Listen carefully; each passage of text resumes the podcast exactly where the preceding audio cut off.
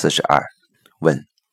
现在有一些课程，比如说主要运用呼吸的方式得到一些身体上的体验，这些东西属于高维度的吗？答：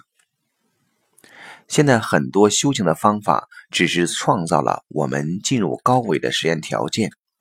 进入高维的方法有多种，观呼吸、数息、持咒、诵经都是方法，它只是一个进入状态的方法。但是，一个非常重要的概念就是，一旦进入高维，一定要有明确的方向，而这个方向不应该是一个有形有相的方向，而是一个无形的，是最高境界的指令，是一个彻悟的指令，否则。很容易在中间层次上走火入魔，很容易迷信于中间的偶像、中间的状态，因为所有有相的东西都是中间态，而到了最高境界的时候，它根本不需要相了。只有把我们的愿力、把我们的目标定在 n 维，n 趋于无穷大。当你进入高维的时候，你才不会被任何中间层次的能量所左右，你也不会恐惧接触和面对任何中间层次的能量体，你会把它看成是助缘，你会感恩，会自在地与各种能量相处，但你不会执着在各种能量层次中，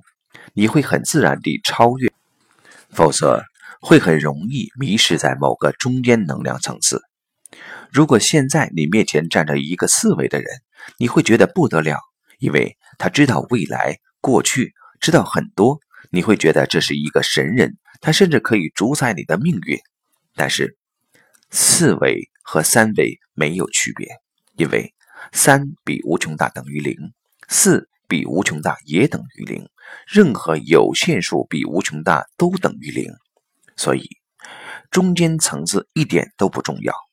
当你没有 n 维 n 趋于无穷大的愿的时候，你遇到一个比你现在认知境界高的人或事，你就无所适从了，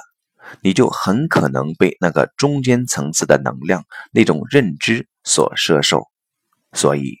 只有发大愿，把目标定到高位的时候，中间任何层次的能量关系才对你都是助缘，你也不会恐惧了。你跟他们的相处都是和谐的、自在的。